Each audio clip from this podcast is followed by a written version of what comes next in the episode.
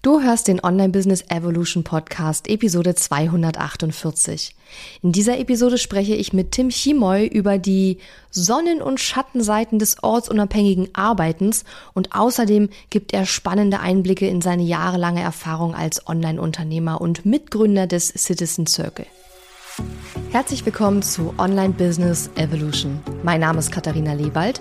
Ich habe mein Online-Business im November 2014 gestartet und nach über zwei Millionen Euro Umsatz und vielen Ups und Downs auf meinem Weg kann ich dir einiges darüber erzählen, wie Online-Business heute funktioniert. In dieser Show lernst du, wie du dein Business so aufstellst, dass es sich leicht und frei anfühlt und deiner Persönlichkeit, deinen Werten und deinen Stärken entspricht. Mit meiner besonderen Mischung aus Strategie und bodenständigen Mindset-Tipps zeige ich dir außerdem, wie du dein Business nach deinen ganz eigenen Vorstellungen gestaltest und dadurch finanziell noch erfolgreicher wirst. Und jetzt, lass uns starten.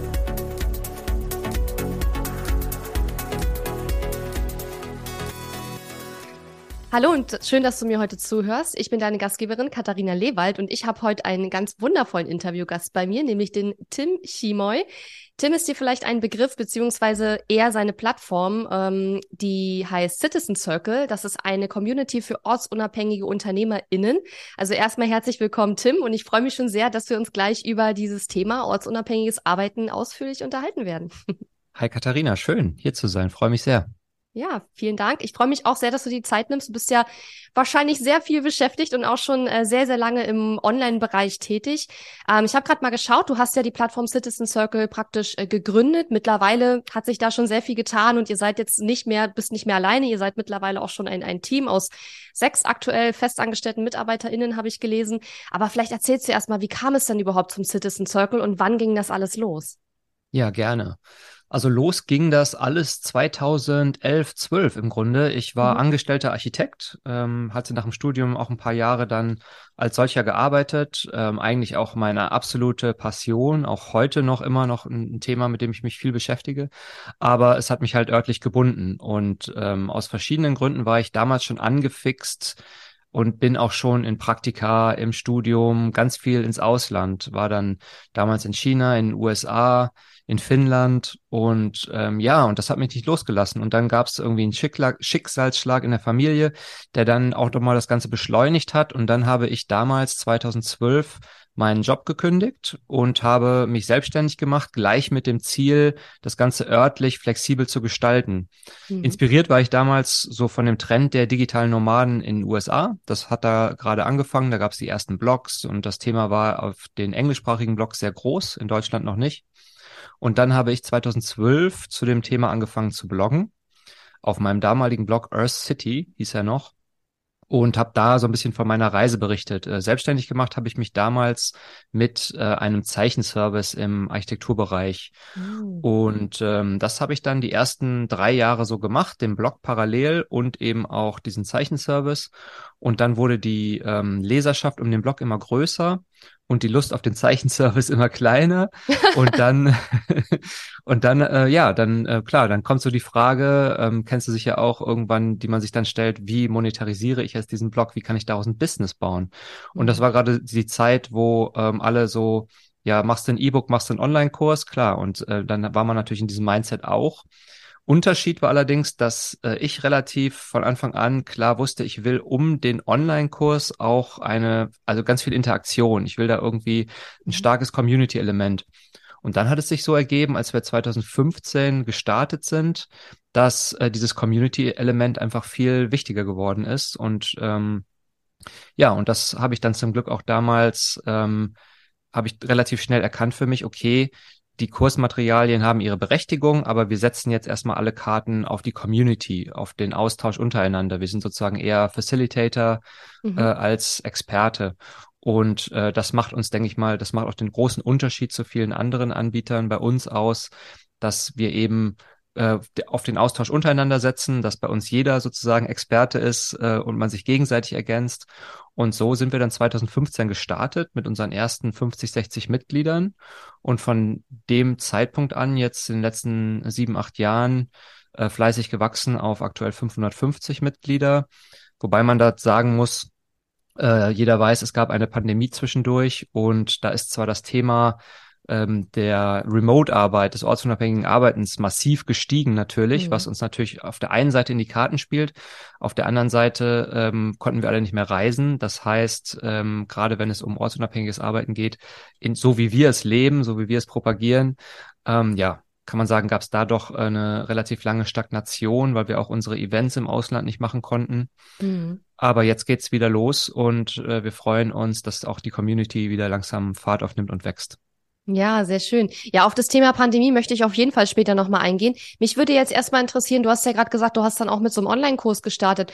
Worum ging es denn in dem Online-Kurs? Was hast du da unterrichtet und mit welchen Fragen sind denn da die TeilnehmerInnen auch äh, auf dich zugekommen? Also kannst du dich da noch dran erinnern? Sehr gut, ja. Ich habe damals einen Blueprint äh, gestaltet, so habe ich das genannt. Mhm. Ähm, das war eine Art Masterplan, wie man selber jetzt die ersten Schritte zu seinem ortsunabhängigen Business gestalten kann. Da ging es natürlich ums klassische Online-Marketing, äh, darum, wie, wie ich vielleicht auch ein digitales Produkt gestalten kann, aber es ging auch von Anfang an darum, wie diese ortsunabhängige Komponente bestmöglich zu integrieren ist. Mhm. Und das war so eine, ich würde sagen, das war so ein Starterkurs, äh, wo man dann bereit war, danach zu entscheiden, in welche Richtung man sich entwickeln möchte. Und den haben wir auch viele Jahre dann angeboten bei uns auf der Plattform. Ähm, und das war dann so, dass man in die Community gekommen ist und man konnte sich aussuchen, möchte ich den Kurs jetzt auch noch mitmachen oder gehe ich direkt einfach nur in die Community rein. Mhm. Das war letztendlich ein ganz klassischer Videokurs ähm, und den ich quasi unter diesem Titel Blueprint ähm, auch ja. fürs Marketing mit benutzt habe. Denn in meiner Erfahrung ist es doch so, ähm, eine reine Community zu bewerben nach außen sozusagen fürs Networking, das, das ist schwierig. Äh, die Leute wollen ja immer Problemlösungen angeboten bekommen ja. und deswegen ist es an der Stelle ja einfach besser, damit zu werben mhm. und dann später die Leute langfristig eher über die Community-Komponente ähm, ja zu begeistern. Ja, das finde ich ist auch ein ganz spannendes Thema. Ähm, würde ich, würde ich absolut so unterschreiben. Wie ist das denn heute? Weil ich meine, ich weiß, ihr macht auch Events und ihr habt die Community, aber wie ist das heute? Geht ihr heute mit dem Marketing eher wirklich in die Community-Richtung oder habt ihr jetzt auch Produkte sozusagen, die man dann kaufen kann, wo die Community dann eher on top kommt? Wie hat sich das auch verändert im Laufe der Zeit? Ja, sehr gute Frage. Also äh, wir sind nach wie vor auch immer noch der Meinung, wir müssen Problemlösungen anbieten und tun das auch. Allerdings bieten wir die nicht als Experten eben an, sondern wir bieten den Rahmen. Wir haben ja. zum Beispiel Challenges, äh, die gehen bei uns einen Monat. Ähm, zum Beispiel jetzt gerade hatten wir eine MVP-Challenge, wo man sozusagen sein erstes schnelles kleines Produkt bauen konnte. Und äh, das Spannende ist dann, wenn wir diesen Raum aufmachen und die äh, Mitglieder auch dazu animieren, sich gegenseitig zu unterstützen, dann äh, funktioniert das immer ganz wunderbar. Da sind dann äh, viele engagierte Mitglieder, die sich gegenseitig Feedback geben, die sich mhm. gegenseitig mhm. supporten. So, und damit, das ist jetzt nur ein Beispiel von vielen Angeboten, neben zum Beispiel ähm, Mastermind-Gruppen oder neben unseren Events, wo dann auch Vorträge sind. Aber ähm, das kommt zu 90 Prozent eben aus der Community raus. Das heißt, wir können die Lösungsangebote ähm, machen, auch im Marketing kommunizieren. Aber wir sagen nicht, wir bringen euch bei, sondern wir sagen, in der Community wird dir geholfen von den anderen ja. Mitgliedern. Ja, das finde ich auch einen spannenden Ansatz. War es denn von Anfang an, also ich sag mal so, wie ich das vielleicht richtig verstehe, du warst ja nie ein Personal Brand, sondern du hast ja eigentlich von Anfang an äh, versucht, das alles so bisschen mehr in die Community-Richtung zu schieben und dich selber so ein bisschen zurückzunehmen, als du bist jetzt nicht der Experte, der da aufgetreten ist, hast du jetzt ja schon ein paar Mal gesagt. War das sozusagen von Anfang an Absicht oder hast du erst später gemerkt, ähm, was du da eigentlich gemacht hast, sozusagen? Ähm, lustig, dass du das sagst. Also ich war schon, glaube ich, äh, eine gewisse Zeit mal in dieser Expertenschiene, gerade so in mhm. der Zeit, wo ich anfänglich äh, geblockt habe, 2012 bis vielleicht auch noch in den ersten ein, zwei Jahren des Citizen Circles bis so 2017 rein ähm, damals eben über meinen Blog Earth City, da habe ich auch Vorträge gemacht. Ähm, es gab damals so eine kleine Gruppe, sage ich mal, von Menschen, die dieses Thema digitale Nomaden nach Deutschland geholt haben und da war ich irgendwie so mit dabei. Da gab es dann verschiedene andere Dinge noch, wie zum Beispiel von Markus und Feli die DNX, Digitale Nomadenkonferenz, auf der ich dann auch öfter, öfter gesprochen habe mal. Es gab dann ähm, ja, diverse Leute, auch den Johannes Völkner, der jetzt die äh, erst Nomad Cruise und jetzt mittlerweile ähm, die, ähm, äh, ich komme gerade nicht auf den Namen, aber er macht so lokale Treffen auch äh, an mhm. verschiedenen Orten. Ähm, also es gab eine Bewegung von ähm, anfänglichen Nomaden auf Deutsch, sage ich mal. Äh, und das war so eine Welle, auf der man damals mitgeritten ist. Und in der Zeit war ich auch Experte. Ähm, und dann habe ich aber relativ schnell gemerkt, dass mir das gar nicht so sehr liegt, dass das nicht die Richtung ist, die ich eingehen möchte. Und da hatte ich die Community aber schon gestartet. Und dann war mhm. das natürlich ähm, ein langsamer Prozess, das immer mehr in die Richtung zu bewegen, sich da auch weiter rauszunehmen. Schritt eins war, äh, das Team noch stärker sichtbar zu machen. Ein anderer Schritt war eben zu sagen, okay, ich gebe zwar auch hin und wieder mal einen Workshop, aber im Verhältnis zu den Workshops, die in der Community angeboten werden von Mitgliedern, gehe ich da lieber zwei Schritte zurück. Es mhm. war aber ein Prozess. Also ich muss sagen, ähm, vor einem Jahr ist es mir passiert, dass ich auf einem Event von uns war wo dann mich ein Mitglied gefragt hat, äh, wer bist du eigentlich und was machst du hier? Und das war für mich eigentlich ein sehr schöner Darfst Moment. Darfst du überhaupt hier sein? ja. Hast du eine Eintrittskarte? genau. Das, das war auf der einen Seite äh, lustig, auf der anderen Seite aber für ja. mich auch ein Zeichen, dass ich eigentlich das auf einem guten Weg bin, ja. Ja, mhm. okay. Also ich glaube, ich ich fände ich fänd, ich fänd das seltsam. Aber es ist äh, ja, ist ja gut. Aber weißt du, ich merke gerade so ein bisschen, mich interessiert total auch so deine unternehmerische Geschichte und was du da schon so für Erfahrungen gemacht hast. Nur das Interview heute, das wollte ich eigentlich so ein bisschen mehr in Richtung äh, ortsunabhängiges Arbeit machen. Deswegen würde ich dich jetzt schon einladen, nochmal ins in den Podcast zu kommen, wo ich dich dann ein bisschen mehr über dein, deine unternehmerischen Erfahrungen löchere. Ähm, Sehr gerne. Das wäre super cool, weil da gibt es so viele Sachen, die ich dich auch fragen möchte und die mich interessieren. Ähm, ich würde jetzt als nächstes mal gerne wissen wollen, vielleicht kannst du noch mal erklären, was bedeutet ortsunabhängiges Arbeiten für euch eigentlich? Und da mache ich auch gleich mal eine kleine, ein kleines Geständnis sozusagen. Ich weiß ja, dass es diese Szene gibt, ne, digitale Nomaden, ortsunabhängiges Arbeiten und so weiter. Und ich muss aber gestehen, auch wenn ich ein ortsunabhängiges Business habe, habe ich mich noch nie wirklich in diese Szene reinbewegt, weil ich immer das Gefühl hatte, und das ist absolut mein Ding wahrscheinlich, ähm, dass ich gar nicht so in Anführungszeichen akzeptiert werde, weil ich ja ein zu Hause sitzende Person bin, die aber trotzdem ein ortsunabhängiges Business hat und theoretisch von überall aus arbeiten kann. Und natürlich verreise ich auch mal und arbeite von dort aus, aber das mache ich jetzt, das ist jetzt nicht mein natürlicher Daseinszustand, sondern in der Regel bin ich halt zu Hause im Homeoffice, weil es hier einfach schön ist und ich das mag. Ähm, und ich frage mich so ein bisschen, gibt es sozusagen sowas wie verschiedene wie soll ich sagen, Stufen, in die ihr das einteilt? Oder wie, wie ist da auch so die Akzeptanz? Ist es jetzt wirklich so, dass die, dass die meisten Leute dann alle am Reisen sind, die jetzt in eurer Community? Also wie muss man sich das vorstellen? Und mhm. passt da jemand wie ich überhaupt rein, sozusagen? Also zu der letzten Frage erstmal ganz klar ja. Mhm. Und ähm, bei uns in der Community würde ich sagen, die Mehrheit der Menschen, der Mitglieder lebt das nicht in dem Sinne, dass sie ständig um die Welt jetten oder dass sie äh, kein Zuhause haben, sondern die meisten leben es tatsächlich so, dass sie einfach gelegentlich mal für einen Monat, zwei, drei Monate weg sind, dass sie vielleicht auch gar nicht so viel weg sind, sondern einfach die zeitliche Flexibilität noch wichtiger finden als die örtliche ja. oder weil sie vielleicht sogar zwei zu Hause haben. Das kommt auch oft vor. Oder dass sie sich, dass sie auch nur ein Zuhause haben, aber sich den Wohnort ganz bewusst aussuchen, dass sie vielleicht vorher gesagt haben, ich, äh, ich will nicht mehr in die Großstadt, sondern ich wohne jetzt in einem schönen Haus am Meer mhm. und sich das dadurch ermöglicht haben.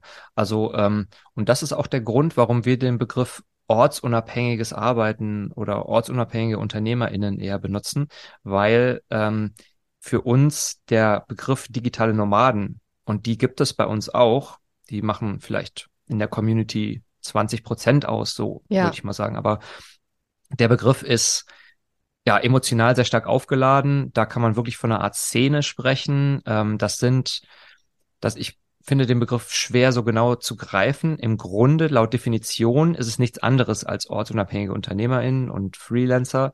Aber ähm, da verbindet man so ein Bild mit. Da verbindet man so diesen Strandarbeiter mit, denjenigen, der im Van lebt oder jemand, der so äh, von wirklich das auf die Spitze treibt, also dieses Bild des ja. Remote-Workenden. Und ähm, das ist auch okay so. Und ähm, das wollen wir aber nicht unbedingt wir wollen den Leuten sozusagen nicht so einen Lifestyle vorgeben, sondern wir, mhm. uns geht es eher darum, durch das örtlich, zeitlich und möglichst auch finanziell freie Leben den Menschen zu ermöglichen, eine leere Leinwand selbst bemalen zu können. Und diese Leinwand mhm. ist ihr Leben. Ja. Und ähm, das dann von daher absolut, du hast deine Leinwand ähm, so bemalt, dass du einfach ein, ein schönes Homeoffice hast und auch happy bist und überlegst jetzt vielleicht doch mal hin und wieder loszuziehen. Ähm, das würde ich mal sagen, ist von der Ausgangssituation sogar der, die Mehrheit bei uns. Mhm. Ja, das ist total spannend. Das hätte ich jetzt gar nicht so gedacht. Aber danke, dass du das nochmal erklärt hast. Da können ja vielleicht einige meiner HörerInnen äh, auch mal reinschauen beim Citizen Circle, die sich auch dafür interessieren. Ich habe tatsächlich aus eigener Erfahrung ganz aktuell mit dem Thema zu tun und merke gerade, dass mal einige Sachen echt logistisch nicht so einfach sind. Das ist so, habe ich dir im Vorgespräch gerade schon kurz erzählt, dass mein Mann, der ist ja angestellt, aber der hat jetzt auch neuerdings die Möglichkeit, bis zu 30 Tage im Jahr aus dem europäischen Ausland zu arbeiten. Und wir sind jetzt tatsächlich am Überlegen und am Planen, ob wir uns jetzt im, wahrscheinlich so Richtung Februar mal für ein paar Wochen auf die Kanaren verpieseln, um den deutschen Winter zu entgehen. Und es ist tatsächlich gar nicht so einfach, denn es ist zumindest auf den Kanaren so. Und ich kenne da Leute, deswegen, ne, und wir waren da auch schon, deswegen hat es uns gut gefallen, wir wollen da wieder hin. Aber viele Unterkünfte zum Beispiel, die sind ja total auf Urlauber ausgerichtet. Da gibt es, wenn überhaupt, einen kleinen Schreibtisch, aber absolut nichts, wo man acht Stunden oder so am Tag dran sitzen kann. Ich meine, ich muss jetzt nicht acht Stunden am Tag arbeiten, aber mein Mann halt schon, weil der auch angestellt ist und so weiter. Das heißt, ähm, ja, oder keine Ahnung, er braucht zum Beispiel auch einen großen Bildschirm. Und dann haben wir überlegt, wie machen wir das? Ich will ja nicht einen Bildschirm im Flieger mit transportieren. Ich will auch nicht vor Ort einen kaufen. Das ist nicht nachhaltig. Also was macht man da? Da bin ich jetzt gerade dabei, mit so ein paar Kontakten, äh, ja, solche Sachen zu besprechen. Aber was worauf muss man denn achten, wenn man ortsunabhängig arbeiten möchte? Und was wären da so deine Tipps? Weil, wie ich jetzt feststelle, das ist echt gar nicht so leicht, wenn man bestimmte Bedürfnisse oder bestimmte Anforderungen hat auch. Ist auch eine Mindset-Frage und ich gebe dir mhm. vollkommen recht mit den Unterkünften. Ähm, ich bin mittlerweile so unterwegs, dass ich eigentlich nur auf Airbnb buche oder mhm. eben äh, äh, ähnliche Angebote, ähm, weil du da natürlich in der Regel Wohnungen hast, die auch einfach das Gefühl von Wohnen vermitteln und nicht Hotelfeeling. Ja. Und ähm, ansonsten ist es auch nervig, wenn du in so einem Hotel bist und alle anderen machen Urlaub, da passt man irgendwie nicht so rein. Und vom Mindset äh, würde ich so daran gehen, dass man sagt, okay, das Geld, das wir jetzt hier investieren, ist nicht nur für die Unterkunft, sondern wir rechnen da auch unsere Bürokosten letztendlich mit rein. Hm. Und äh, dann äh, muss man auch eben hinnehmen, dass man vielleicht nochmal 30 Prozent drauflegt, aber dafür dann eben auch das richtige Setting hat. Und das ist bei Airbnb eigentlich ganz schön. Da ist ja mittlerweile auch immer angegeben, ob es eine Arbeitsmöglichkeit gibt in diesem Airbnb. In den Fotos kann man es auch in der Regel sehen. Hm. Man kann auch den Host nochmal kurz kontaktieren und fragen, wie stark ist denn das Internet jetzt bei dir und so weiter. Also da fährt man mit Airbnb aus meiner Erfahrung deutlich besser, beziehungsweise man kann sich natürlich auch die Unterkunft so suchen, dass ein Coworking Space in der Nähe ist. Hm, ja, das war auch unser Plan B, weil ich sag mal, äh, wir, wir haben beide auch viele Meetings oder ich muss Podcasts aufnehmen oder ne, habe irgendwelche Interviews, was weiß ich, äh, Coaching-Calls mit Kunden. Ähm, und wir haben schon so überlegt, also gerade in südlichen Ländern, da sind auch, das ist, klingt jetzt blöd, aber da sind die Wände immer super dünn in den Häusern. Mhm. Ja, weil es ist da ja auch nicht so kalt im Winter. Das heißt also, wenn wir jetzt zwei Räume, also erstmal musst du eine Unterkunft mit zwei Räumen finden und wenn die auch noch nebeneinander sind und die Wand ist dünn, dann das geht nicht. Also so können wir nicht arbeiten. Deswegen habe ich schon gesagt, okay, vielleicht gehe ich dann ins, äh, ins, ins Coworking weil ich ich kenne das schon, also ich bin da glaube ich bisschen flexibler äh, als mein mein Mann, für den ist glaube ich das überhaupt vom Ausland aus arbeiten schon krass genug. Den will ich nicht auch noch im Ausland ins Coworking setzen, ja. Ähm, und das sind halt echt so Sachen, boah, das weiß ich ja auch vorher nicht. Oder Internetverbindung allein schon, ja. Ich meine, die sagen immer alle, dass sie eine gute Internetverbindung haben, aber gut und gut äh, sind zwei sehr unterschiedliche Dinge, habe ich festgestellt, ne? Also. Das stimmt. Ja. Aber das Schöne ist, für alles gibt es irgendwie Hacks oder Tools. Ja. Also man kann sich ja auch sonst noch so ein mobiles WLAN-Teil äh, ja. besorgen mit SIM-Karte. So ein Würfel oder sowas, gut. ne? So ein, mhm. Genau, so ein Würfel. Oder äh, was auch immer cool ist, wenn man sich mal nach Co-Living-Möglichkeiten äh, umschaut. Ich weiß nicht, ob das jetzt für euch unbedingt interessant ist, aber da hast du oft ja natürlich auch ein Zimmer und dann Gemeinschaftsräume, wo dann auch oft ein Co-Working schon mit dabei ist. Ähm, da kann ich auch welche empfehlen, sogar auf dem Kanal, wobei man kann auch dort sich einmieten zum Arbeiten und kann auch nochmal separat woanders wohnen. Mhm. Aber das sind ja, das ähm, in einem Punkt gebe ich dir absolut recht, es erfordert mehr Planung. Mhm. Und das ist auch ein Grund, warum ich den meisten Menschen, die jetzt losziehen, dazu raten würde, in Monatsschritten zu denken und jetzt nicht wie so ein klassisch Reisender da äh, alle jede Woche oder alle zwei Wochen den Ort zu wechseln, sondern mindestens immer mal einen Monat irgendwo stationär zu sein. Und äh, es dauert ja auch immer zwei, drei Tage, sich da erstmal zurechtzufinden und so. Mhm. Ähm, Deswegen denke ich mal, gibt es auch viele digitale Nomaden, die immer wieder an die gleichen Orte zurückkehren, weil sie dann ja. einfach sofort da ihr Setting haben und wissen, wo ist der gute Coworking Space, wo gehe ich mhm. abends essen. Ja. Und dann läuft die Sache natürlich viel geschmeidiger. Ja, und vor allen Dingen, äh, du weißt dann auch so, ob der Vibe dir gefällt, ne? Weil ich habe jetzt, ich war mhm. neulich auch auf einer, auf irgendeiner Website, da ging es auch um, naja, digitale Nomadenspots und so weiter. Und da war dann halt richtig so eingeteilt, so, was ist der Vibe? Ist der Vibe eher so Surfing oder ist der Vibe, keine Ahnung, busy Arbeitswelt oder so? Mhm. Und dann haben die das so eingeteilt. Ich fand das total spannend auch. Und dann habe ich zum Beispiel auch eine Seite gefunden, wo dann stand, ja, in dem Ort, da ist voll das Nightlife und wenn man da Wert drauf legt, dann sollte man dahin gehen. Und wenn man da aber nicht so Bock drauf hat, sollte man lieber in den Ort gehen. Ich dachte so, mein Gott, ist das kompliziert. Also, Absolut. Habe ich mir gar nicht so vorgestellt, aber ich fand es auch cool, dass solche Informationen schon online zu finden sind und das alles über die letzten Jahre auch alles schon zusammengetragen wurde. Ne? Total. Ja. Und dann kann man da auch entscheiden, okay, ich bin gerade eher so in dem Modus, dass ich äh, netzwerken will, dass ich äh, viele mhm. interessante Menschen kennenlernen will, dann gehe ich eben eher nach Kopangan oder ich bin jetzt eher äh, in dem Modus, dass ich jetzt ganz viel arbeiten will und in Ruhe meine Sachen runterrocken will, dann gehe ich jetzt eher, keine Ahnung, nach Da Nang. Also das waren jetzt Orte in Asien, aber gibt es genauso in ja, Europa. Ja, ich habe jetzt extra nicht gefragt. Das äh, legt gleich offen, dass ich äh, ganz schlechtes Geografiewissen habe. Aber ja. genau wie du sagst, es gibt so unterschiedlichen mhm. Vibe und un unterschiedliche ähm, Möglichkeiten auch, was man für sein Geld natürlich je nach Ort bekommt. Äh, mhm. In Europa wäre es jetzt wahrscheinlich die Unterscheidung eher, okay, äh, gehe ich nach Bansko in Bulgarien, äh, wo ich wirklich sehr günstig tolle Apartments bekommen kann mit einem Blick in die Berge und dann einfach von dem Apartment aus arbeiten kann.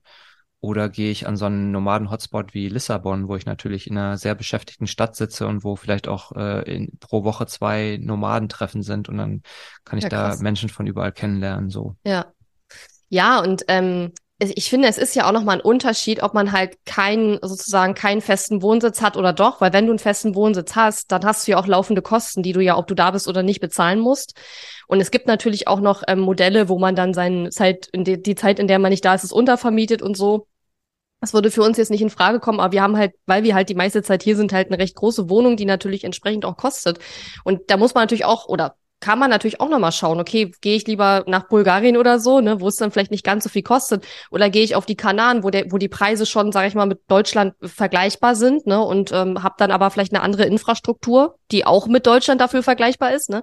Also auch medizinisch, das kann ja auch sein, dass jemand irgendwie medizinisch besondere ähm, Bedürfnisse hat oder so. Das sind auch alles Dinge, die man sich dann überlegen muss, weil es ist ja ein Unterschied, man eine Woche weg ist und danach ist man zu Hause und weiß, man kann wieder auf seine normalen Sachen zugreifen, seinen Arzt, was weiß ich, Apotheke, keine Ahnung. Oder ob man sagt, ich bin vier Wochen da. Ich muss halt damit rechnen, was ist, wenn was passiert? Wo gehe ich dann hin? Also das sind auch Dinge, die ich mich dann frage. Ich bin ja immer jemand, der für alles einen Plan braucht und ähm, also ich würde zum Beispiel, ich persönlich würde zum Beispiel nirgendwo hingehen, wo es keine gute medizinische Versorgung gibt. Aber es gibt ja auch andere Leute, denen ist das nicht so wichtig und ähm, die würden da, da auch hingehen. Ne? Und das finde ich ist, das zeigt nochmal auch sehr viel über unsere Persönlichkeit und was uns wichtig ist, was unsere Werte sind und worauf wir achten, wenn wir uns für so einen Ort auch entscheiden. Ne? Absolut. Absolut. Ja. Ähm, und da ist so eine Community natürlich auch sehr, sehr hilfreich, wo man auch Leute fragen kann, die vielleicht bestimmte Orte schon besucht haben, die einem vielleicht Unterkunftstipps geben können oder keine Ahnung, es kann ja auch sowas Banales sein, wie du sitzt im Coworking Space und die Person neben dir redet super laut. Ne? Wie verhalte ich mich dann? Ich meine, klar, es, wir sind alles Menschen, wir können ja miteinander reden, aber manchmal, glaube ich, entstehen da schon so Situationen, wo man so denkt, okay, wie ist denn jetzt auch die Etikette? Weil man kennt sich ja nicht, ne? Und da ist es, glaube ich, schon hilfreich, wenn man sich da auch mit anderen Leuten austauschen kann, die das vielleicht schon erlebt haben. Das ist vor allem mit der Etikette ja auch was, was kulturell sehr unterschiedlich ist. Ja, Wenn man in südliche ja. Länder geht, dann sind die Menschen mehr outgoing, die haben nicht so dieses ähm, niemanden stören Gefühl ja, die ganze Zeit. Ja. Und ich sag mal, da ist man natürlich sehr gut beraten, wenn man so äh, soundabsorbierende äh, Kopfhörer dabei hat zum Beispiel. Ohne, ohne das wird's dann schwierig manchmal. Ja, ja, ja. Ja, voll. Hast du eigentlich einen festen Wohnsitz? Ich habe einen festen Wohnsitz mhm. äh, in Chiang Mai in Thailand seit 2016 schon. Ähm, wow. Schon eine ganze Zeit. Ja. Ähm, bin dort zeitweise auch mal den Großteil des Jahres, mal zehn, elf Monate und nur einen Monat in Europa, mhm. zeitweise aber auch mal nur ähm, knapp über ein halbes Jahr und, und dann mehr unterwegs. Äh, jetzt während der Pandemie, äh, klar, konnte man nicht viel reisen, war ich die meiste Zeit auch tatsächlich dort. Mhm. Es hat sich jetzt bei mir äh, aus privaten Gründen so ergeben, dass ich gerade auch wieder mehr in Europa bin, jetzt gerade in, in UK, in England. Mhm. Ähm, mein Partner arbeitet hier gerade, ähm, aber ja, das sind dann so schöne Situationen, wo man natürlich auch dann äh, als ortsunabhängiger Mensch darauf reagieren kann und dann derjenige mm. ist, der der sich der anderen Person auch mal zeitweise ja. anpassen kann, ja. Ja, ja, es ist total schön. Ähm, wir haben auch gerade im Vorgespräch ja festgestellt, dass du vor zwei Wochen erst in Potsdam warst, witzigerweise. wir haben uns leider genau. verpasst, aber äh, fand ich auch ganz lustig. Und jetzt, wo wir das Interview aufnehmen, hast du mir von erzählt, du bist gerade in Gloucester in England. Und ich habe jetzt so gedacht, dass du jetzt irgendwie in der Hängematte liegst und am Strand oder so. so klassisch. Aber du bist in Gloucester, in England, wo das Wetter bestimmt nicht unbedingt besser ist als hier gerade.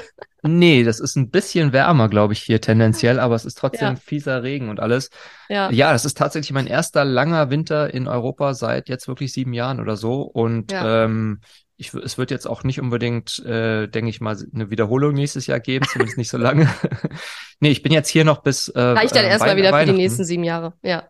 Ja, mal sehen. Aber ich, ich denke schon, dass es hier ähm, zu einem Nebenstandort wird. Aber äh, ich habe aufgehört zu planen an der Stelle, ja. oder zumindest ein Stück weit. Hauptsache, man hat, und das ist mir tatsächlich wichtig, deswegen auch eine gute Frage von dir, dass du, äh, wo ist dein Hauptwohnsitz? Mir ist es total wichtig, irgendwo einen Hauptwohnsitz zu haben. Irgendwo mhm. sollte mir immer ein Raum zur Verfügung stehen. Wenn ich spontan ja. dahin will, dann kann ich dahin. Ähm, dort äh, bin ich sozusagen gemeldet. Äh, dort habe ich auch meinen ganzen Paperwork und all diesen Kram.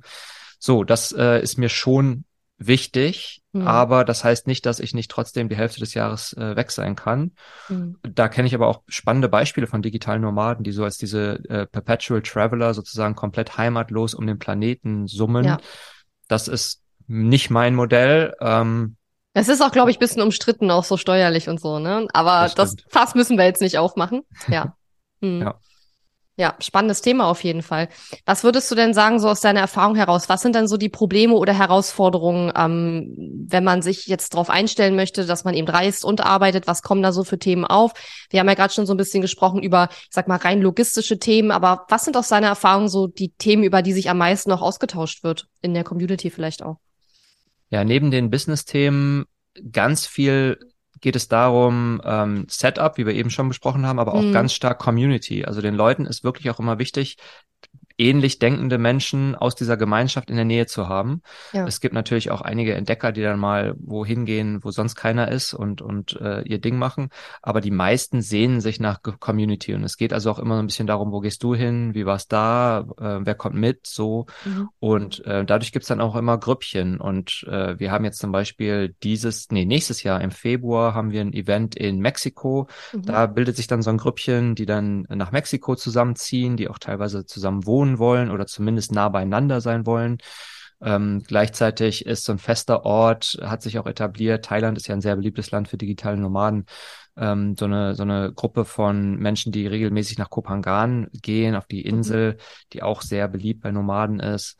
So und das ist ähm, immer ein Thema und dadurch bilden sich dann diese Communities auch um, vielleicht im Coworking Space oder da werden dann gewisse Tipps für Locations, für, für Unterkünfte ähm, auch geteilt und das Spannende ist auch, die Gemeinschaft bei uns, die ist ja jetzt auch nicht mehr die jüngste. Wir sind ja jetzt auch schon, also der Altersdurchschnitt, würde ich mal sagen, liegt so bei Ende 30, aber wir haben von ähm, 30 bis 60 sozusagen alles dabei.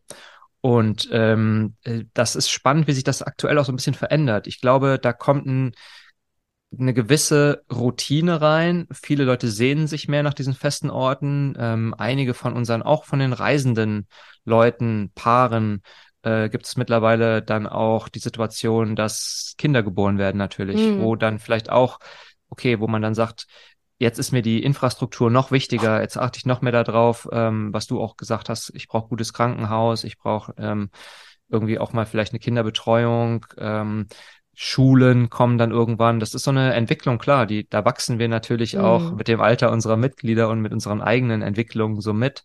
Und äh, bin total gespannt, wo die Reise dann noch so hingeht. Vielleicht äh, in zehn Jahren äh, wollen alle nur irgendwie auf den Bauernhof nach Portugal. Mal sehen. Gibt es da immer so Trends, ja? Ja, absolut. ja, witzig.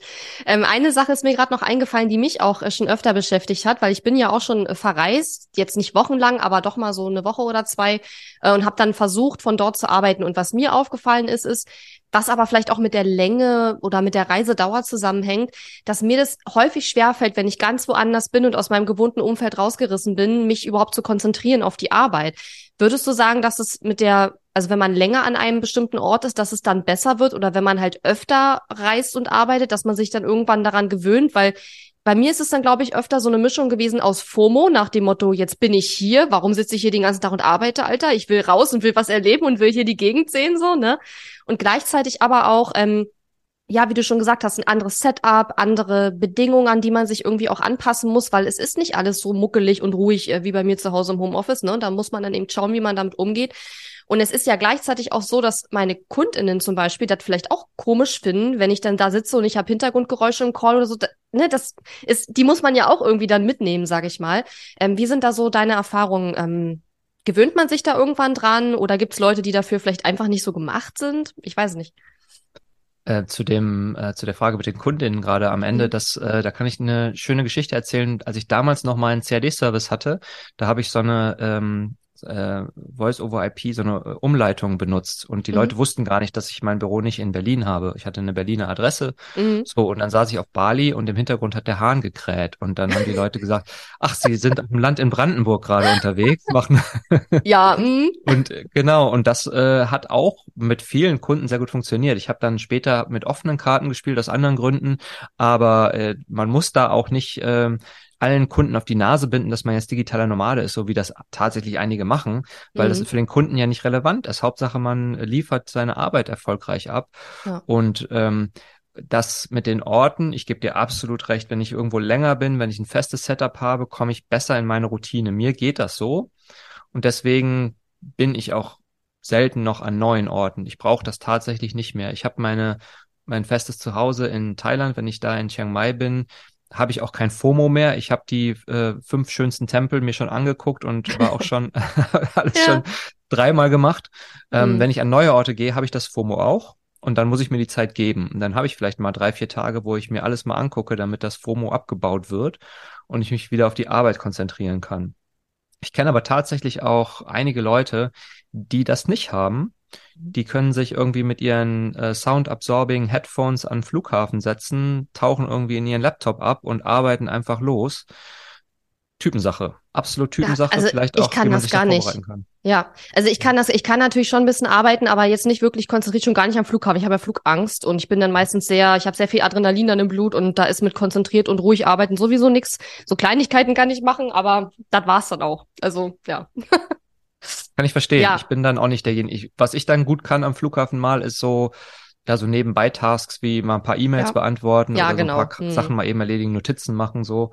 Ja. Ansonsten ähm, brauche ich das auch irgendwie so ein festes Setting und ähm, das, da geht's ja dann auch nicht nur um den Ort, sondern auch so um den Gesamttagesablauf. Ich weiß nicht, ob es ja. dir auch so geht, aber an Tagen, wo man viele Calls noch hat, dann hast du zwar mal irgendwie ein Fenster von 90 Minuten dazwischen, aber dann da wirklich so richtig Deep Dive-mäßig sich auf einen Task zu konzentrieren, mega schwer, oder?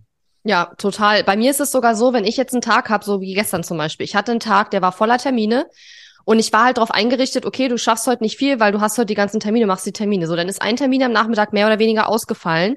Und ich saß da, ich, ich, ich konnte nichts anderes machen, weil mein Gehirn einfach auf Meeting-Tag eingestellt war und ich wusste erst gar nicht, was soll ich jetzt stattdessen machen. Und wenn ich angefangen hätte, hätte das auch garantiert nicht funktioniert, weil bei mir ist es so, wenn ich zum Beispiel mir überlege, okay, morgen um neun nimmst du einen Podcast auf, also ob um nur um neun oder halb zehn ist wurscht, aber morgen früh nimmst du einen Podcast auf, dann fängt ja mein Gehirn schon frühzeitig an, sich zu überlegen, okay, worüber willst du sprechen? Man überlegt sich schon so ein bisschen so. Das heißt, ich bin dann drauf eingestellt, aber ich kann halt nicht oh, jetzt fällt ein Termin aus, jetzt kann ich ja schnell einen Podcast aufnehmen. So, so, so läuft mein Gehirn einfach nicht. Das funktioniert mhm. bei mir gar nicht. Also deswegen, wenn bei mir kurzfristig Sachen ausfallen, werde ich nicht in dieser zwei, in diesen zwei Stunden, die ausgefallen sind, plötzlich eine mega tiefgründige, produktive, kreative Sache machen. Das kann mein Gehirn irgendwie nicht. Kann ich sehr gut ja. nachvollziehen. Ich, ich ja. fange dann auch eher an zu bügeln oder gehe spazieren. Ja, genau, so. ja, ja. Geschirrspiel ausräumen und so. Genau. ja, genau. Ähm, kannst du denn im Flugzeug arbeiten? Kommt drauf an, manchmal, äh, was im Flugzeug natürlich schön ist, mittlerweile gibt's auch oft WLAN, aber äh, ja, trotzdem ist man ja mal, ich bin zumindest meistens dann zu geizig, da irgendwie jetzt äh, 10, 20 Euro für auszugeben. Ja, das, ist, das ist ja eigentlich auch mhm. schön im Flugzeug, dass man dann mal eben diese Offline-Zeit hat. Und da ja. kommen mir oft gute Ideen. Also was mhm. ich gerne im Flugzeug mache, ist äh, inspirierende Podcasts hören, Ideen sammeln, Dinge reflektieren. Mhm. Aber äh, dass ich da jetzt anfange, irgendwie Blogartikel zu schreiben oder so, nee, das in der Regel nicht. Ja, ja. Äh, wo wir gerade beim Thema Fliegen sind, eine ganz charmante Überleitung. Ich habe noch ein bisschen äh, eine kritischere Frage und zwar also etwas, was mich auch selbst beschäftigt und was auch einer, wenn nicht der größte, aber einer der Gründe ist, warum ich vielleicht nicht so viel reise, wie ich eigentlich gerne würde oder könnte, ist das Thema Klimaschutz und Fliegen. Weil gerade wenn man ortsunabhängig arbeitet und oft den Ort wechselt, dann fliegt man ja auch relativ viel und das, wir wissen ja alle, Fliegen ist ein, ein Teil davon, der dazu beiträgt, dass äh, die Klima, die Klima, das Klima sich erwärmt. Wie ist denn so eure Einstellung dazu und wie verbindet ihr auch diesen Gedanken des ortsunabhängigen Arbeitens auch vielleicht mit einer, mit einem Klimaschutz und mit einer gewissen Nachhaltigkeit? Also was ich schön finde in der Szene der digitalen Nomaden oder grundsätzlich auch äh, so dieser Szene der Menschen, die sich viel mit Persönlichkeitsentwicklung beschäftigen, was ja auch bei Unternehmern und Unternehmerinnen der Fall ist, dass es da ja auch ganz viel um Eigenverantwortung geht, mhm. äh, dass man sozusagen Verantwortung für sein Tun äh, übernimmt. Das heißt für mich aber auch gleichzeitig, ich gehe in die Eigenverantwortung, aber ich äh, sozusagen zeige nicht mit dem Finger auf andere Leute.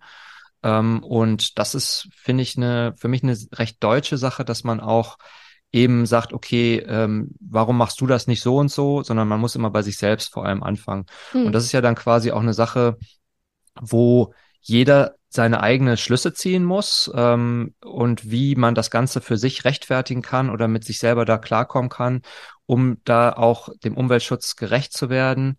Und äh, klar, Fliegen äh, spielt eine Rolle dabei bei dieser Gesamtgeschichte. Äh, äh, unserem, unserer Umwelt und damit auch letztendlich uns selbst nichts Gutes zu tun. Ohne Frage. Aber wie man damit umgeht, äh, ist aus meiner Sicht etwas, wo man vor allem dann mit sich selbst ins Gespräch gehen muss. Und für mich ganz persönlich, um die Frage sozusagen mal für mich zu beantworten, ähm, ich wechsle den Ort heutzutage gar nicht mehr so häufig. Also ich habe vielleicht zwei, drei Fernflugbewegungen im Jahr, was natürlich mhm. schon mehr ist, denke ich mal, als der Durchschnittsweltbürger, aber weniger als der Durchschnittsgeschäftsmensch. Ja, ja. Und ähm, Gleichzeitig habe ich da habe ich natürlich ganz viele andere Dinge nicht. Ich habe seit äh, über zehn Jahren kein Auto besessen. Ähm, ich bin ansonsten in vielen anderen Lebensbereichen ähm, sehr denke ich mal, sehr nachhaltig unterwegs und habe äh, bin auch sozusagen Minimalist aufgrund auch meiner ähm, meiner Lebenssituation auch gerne äh, konsumiere sehr wenig ähm, und das ist sozusagen dann aber die eine Sache, die ich mir eben gönne, um meinen Lebensstil umzusetzen, diese diese Reisebewegung, die ich äh, eben genannt habe mhm. und äh, und so kann ich damit äh, für mich gut leben. Mhm. Ich will nicht ausschließen, dass ich irgendwann auch nochmal sage, okay, so jetzt reicht's, äh, jetzt bewege ich mich nur noch auf einem Kontinent und lass das Fliegen sein.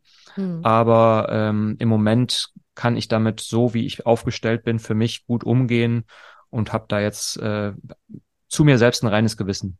Mhm. Und ist das denn äh, dieses ganze Thema Nachhaltigkeit und Klimaschutz in eurer Community auch ein Thema, worüber sich die Leute auch austauschen und worüber auch gesprochen wird? Oder ist das eher so, dass ja, die Leute sagen so, ja, ich mache das jetzt halt so. Ne? Und ich meine, die Einstellung, dass man mit sich selbst da ins Reine kommen muss, ist, finde ich, auch absolut berechtigt, weil man sieht dann halt, dass einer fliegt, ja toll, aber du siehst ja nicht den, das gesamte Rest des Lebens von der Person, was sie halt noch tut oder nicht tut. Und deswegen, klar, darf man das natürlich nicht äh, pauschal verurteilen. Das liegt mir auch total fern. Nur es beschäftigt mich einfach auch. Mhm.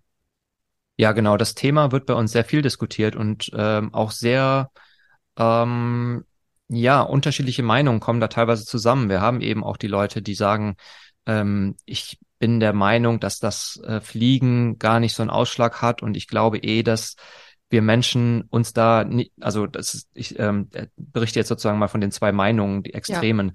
Wir haben die eine Seite, die sagt, ähm, äh, die einzigste Lösung ist, eine bessere, äh, nachhaltigere Technologie zu entwickeln fürs Fliegen, weil wir eben als Menschheit es nicht schaffen werden, da so sehr drauf zu verzichten im Eigendrive, dass es am Ende einen Impact hat. Das ist sozusagen die eine Meinung. Die andere Meinung ist, es stimmt nicht, wir sollten darauf verzichten und wir schaffen es auch kollektiv, das runterzufahren.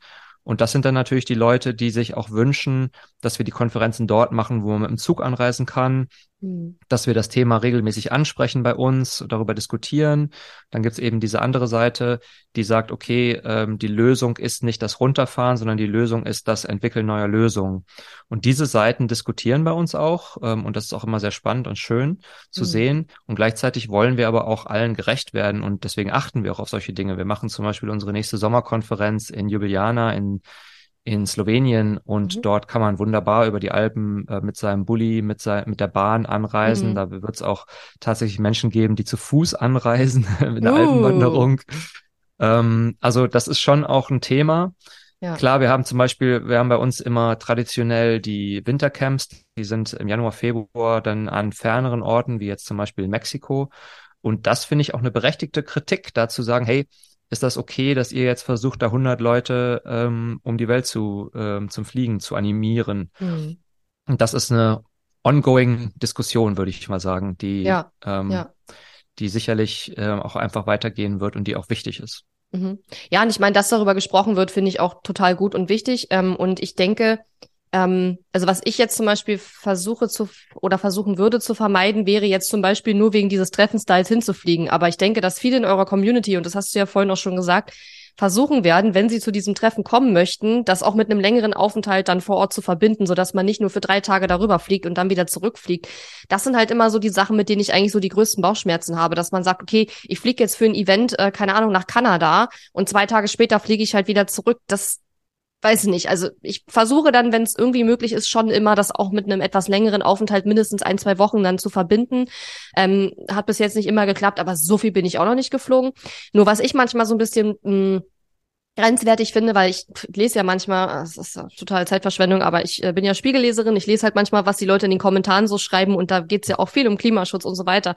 Und da haben einige dann auch geschrieben, ja, hm, also ich fliege ja auch überhaupt nicht mehr. Und dann haben die aber auch erzählt, dass die praktisch schon überall waren. Also überall, auf der ganzen Welt, wo ich mir immer denke, ja, wenn ich schon überall gewesen wäre, würde ich auch vielleicht aufs Fliegen verzichten und sagen, ich fliege nicht mehr irgendwo hin. Und das finde ich ist dann halt immer so ein bisschen so eine Doppelmoral zu sagen, ja, also ich fliege jetzt halt nicht mehr. Ja, toll, du hast jedes Kontinent, jeden Kontinent quasi schon mehrfach besucht und dann ist es auch keine große, wie soll ich sagen, ähm, keine große Aufgabe, wenn wenn du sagst, ich fliege jetzt nicht mehr, ne? So. Ja. Absolut. Und die Motivation, dass manche Menschen dann sagen, ich fliege nicht mehr aufgrund von Shaming, ist ja eine ganz andere Motivation, als wenn man ja. sich damit sich selbst beschäftigt. Und ja. die ist ja viel nachhaltiger. Von daher äh, denke ich mir auch immer, dieses ganze Shaming bringt uns nirgendwo hin.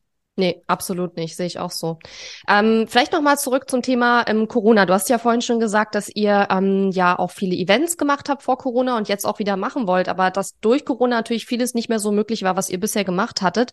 Und mich interessiert es jetzt mal aus einer unternehmerischen Perspektive, wie ihr damit umgegangen seid, weil ich stelle mir das schon sehr herausfordernd vor, weil ihr verdient ja auch Geld mit diesen Events und ne, mit all diesen Dingen drumherum. Und wenn plötzlich ein Großteil davon nicht mehr möglich ist, was habt ihr gemacht und wie seid ihr damit umgegangen auch?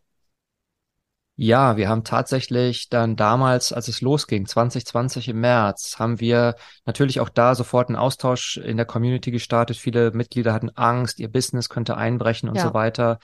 Ähm, da gab es einen schönen Zusammenhalt. Das war auch wirklich äh, sehr schön. Aber wir haben dann natürlich eine Phase gehabt von zwei Jahren, wo wir de facto fast gar keine Treffen machen konnten. Wir haben aber immer versucht, zu, das zu machen, was möglich ist. Wir haben dann zum Beispiel sogar im Sommer 2020 war das, haben wir ähm, dezentrale Events gemacht. Das war eigentlich auch ganz witzig. Wir haben dann ähm, an verschiedenen Orten, auch in Deutschland hatten wir drei Standorte, haben wir uns dezentral getroffen mit jeweils immer unter 50 Teilnehmern und mhm. Teilnehmerinnen, mhm. äh, weil das damals äh, die Zahl war, die erlaubt war, und haben uns dann per Videokonferenz zusammengeschaltet. Ja. Das hat natürlich auch dazu geführt, ähm, hoher Aufwand, dass wir ähm, mit den Events damals ziemlich in die Miesen gegangen sind. Und auch äh, grundsätzlich ist es im Übrigen so, dass unsere Events ähm, ja, ich sag mal, fast den gleichen Umsatz haben wie die Mitgliedschaft, aber natürlich ähm, deutlich höhere Kosten haben. Deutlich ja. höhere Kosten haben. Ja. Ähm, und ähm, so war es dann in dieser Phase so, dass ganz viel online stattgefunden hat. Ähm, aber dadurch, dass auch viele Leute in der Zeit nicht wirklich ans Reisen gedacht haben, haben sie jetzt auch nicht unbedingt daran gedacht, sich einer Community anzuschließen, wo dieses Thema Ortsunabhängigkeit eine große Rolle spielt ich rückblickend, ähm, da mal an der Stelle Selbstkritik, äh, muss ich sagen, wir haben das dann auch vielleicht schlecht kommuniziert, weil in der Phase ja schon viele Menschen auch in die Online-Selbstständigkeit gegangen sind. Ja. Ähm, also das, man kann es nicht wirklich rechtfertigen, dass wir in der Zeit nicht gewachsen sind. Das war ähm, wahrscheinlich dann unserem nicht angepassten, auf unser nicht angepasstes Marketing zurückzuführen. Aber es ist jetzt ein Schuh von gestern und wir sind jetzt auch wieder auf, auf Wachstumskurs. Gleichzeitig ist Wachstum in so einer Community auch nicht immer das ultimative Ziel. Es geht ja auch darum, ähm, Leute langfristig zu halten. Und spannenderweise, sorry, gerade Kloß im Hals. Spannenderweise ist es ja auch so, wenn man sich länger mit dem Geschäftsmodell Membership beschäftigt, stellt man fest, es gibt da auch eine gewisse Wachstumsobergrenze, die man allein deswegen erreicht, weil ähm, der Abfluss in einer Community, die sogenannte Retention Rate oder, oder die Churn Rate, die ist in der Regel so, dass sie prozentual relativ konstant ist, dass also, wenn du mehr Mitglieder hast, natürlich auch äh, verhältnismäßig mehr abwandern, aber der äh, Zulauf, der wächst nicht exponentiell, sondern der wächst eher äh, geradlinig. Das heißt, wenn man sich das Ganze mal als Modell sozusagen in Excel nachbaut, sieht man, es, äh, das ist eine Kurve, die abflacht mhm. und bei der man letztendlich im Bereich Mitgliedschaft nur entgegengehen kann, indem man auch sehr stark die Abwanderungsrate vor allem der langfristigen Mitglieder senkt, indem man auch vor allem noch andere Angebote in der Community macht und nicht alleine nur auf die auf die reine Mitgliedschaft setzt.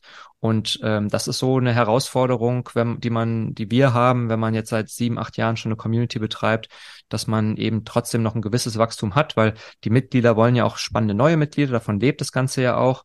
Aber äh, dass jetzt so eine Community immer nur sich nach oben entwickelt, ist sowohl nicht nachhaltig für die Community als auch aufgrund der eben genannten Faktoren gar nicht so möglich. Ja, und ich äh, kann dir sagen, als jemand, der im Jahr 2020 durchaus äh, gewachsen ist, dass auch das nicht in allen Punkten nachhaltig war, gar nicht wegen uns, sondern weil einfach auch ich beobachtet habe, dass in der Zeit auch viele Leute in die Online-Selbstständigkeit gegangen sind, die zwar vorher schon ein Offline-Business hatten, aber quasi nur gezwungenermaßen jetzt online gegangen sind und die waren die ersten, die wieder weg waren, auch nach der mhm. Corona-Pandemie jetzt, ne? die also sofort gesagt haben, sobald ich wieder meine, was weiß ich, Yoga-Praxis hier aufmachen kann oder meine, meine Kurse vor Ort geben kann, bin ich wieder raus aus dem Online-Thema. Ähm, und deswegen muss man auch sagen, es sind auch nicht alle dabei geblieben, die in der Corona-Zeit angefangen haben. Ähm, also ich denke, es gibt solche und solche, ne? Aber ich sag mal, was nützt es dir, wenn du dann halt plötzlich sehr viel mehr Mitglieder hast, ne? Und dann gehen die nachher oder ein Teil davon verschwindet danach dann wieder. Und dann hast du ja zusätzlich noch das normale Abfließen, was immer da ist von, von, von Mitgliedern. Von daher, ähm, ja, ist, ist sowieso, finde ich, die Frage, wenn ihr der zu dem Zeitpunkt gewachsen wärt, wärt ihr überhaupt, also hättet ihr das nachhaltig äh, aufrecht erhalten können, sozusagen. Und das wissen wir nicht. Von daher finde ich, ja, ist halt die Frage, ob das jetzt Sinn macht, sich da äh, Vorwürfe zu machen. Äh, ja, ich kann jetzt sagen, also wir sind sehr stark gewachsen in 2020 und danach ging das wieder zurück. Von daher weiß ich nicht, ob es mir umgekehrt sogar lieber gewesen wäre, wenn es lieber nachhaltig Step by Step weiter bergauf gegangen wäre. Aber ja, das ist dann halt so. Ne? Spannend, sehr spannend, aber ja. nachvollziehbar. Mhm. Mhm. Ähm, was ist denn so deine Vision? Ähm, möchtest du, dass alle Menschen nur noch ortsunabhängig arbeiten oder in welche Richtung geht das? Absolut nicht, denn ich sehe es sowohl bei unseren Mitgliedern als auch bei mir selbst. Ähm, das Gras ist immer grüner auf der anderen Seite. Man sehnt sich auch nach einer Zeit auch mal wieder was mehr offline zu machen. Mhm. Ähm, und ich denke, es gibt eine absolute, ich kann das, ich, ich verstehe Menschen, die sagen, ich möchte nicht vor dieser Kiste versauern. Ich möchte im Kontakt mit anderen Menschen sein. Ich möchte irgendwie in meinem Café ständig Leuten einen leckeren Kaffee zubereiten. Also ich habe da größtes Verständnis für. Und ähm, ist eine Typensache. Ist vielleicht auch etwas, wo man sich gerade, wenn man unternehmerisch denkt äh, und wenn man so multi interessiert ist, und da würde ich mich auch selbst sehen, wo man auch in verschiedenen Lebensphasen mal verschiedene Dinge ausprobieren kann. Ähm, ich denke aber trotzdem, der, der große Vorteil, wenn man einmal örtlich, zeitlich, finanziell in so einem Business sehr frei ist, sein Leben frei gestalten kann, kannst du natürlich auch ganz toll mal reflektieren, was du überhaupt willst. Du kannst viel besser mal in dich reinhören und, und Dinge ausprobieren. Es ist aber auch, und da sind wir wieder bei den negativen Aspekten, wenn du vor einer leeren Leinwand sitzt, jetzt mal bildlich gesprochen, die dein Leben ist und du kannst da so viel selbst gestalten, du bist natürlich in einem ständigen Entscheidungszwang. Das kann ja. auch verdammt anstrengend werden. Oh ja. Hm. Ja, vor allen Dingen auch am Anfang, wenn man es noch gar nicht gewohnt ist, ne? Und auf einmal hat man alle Möglichkeiten, man kann überall hingehen und man kann ja heutzutage innerhalb von relativ wenigen Stunden überall hinkommen. Das äh, ist, das kann herausfordernd sein, auf jeden Fall. Ja. Ja. Cool. Was sind denn so eure Ziele und Pläne für die Zukunft?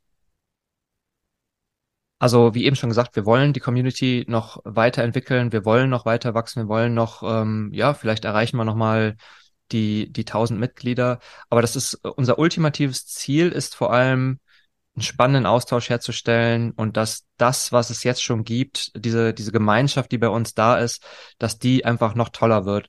Wir haben vor allem und das darauf sind wir besonders stolz. Wir haben ähm, neben dem Thema haben wir einfach unglaublich viele Freundschaften bei uns, die sich entwickelt haben. Da ist auch ganz viel private Verbindung da ähm, und ich wünsche mir, dass das auch noch trotz Wachstum weiter erhalten bleibt. Das macht uns ganz stark auch aus, dass bei uns auch eben Menschen immer wieder zusammenkommen und auf privater Ebene sich auch vernetzen.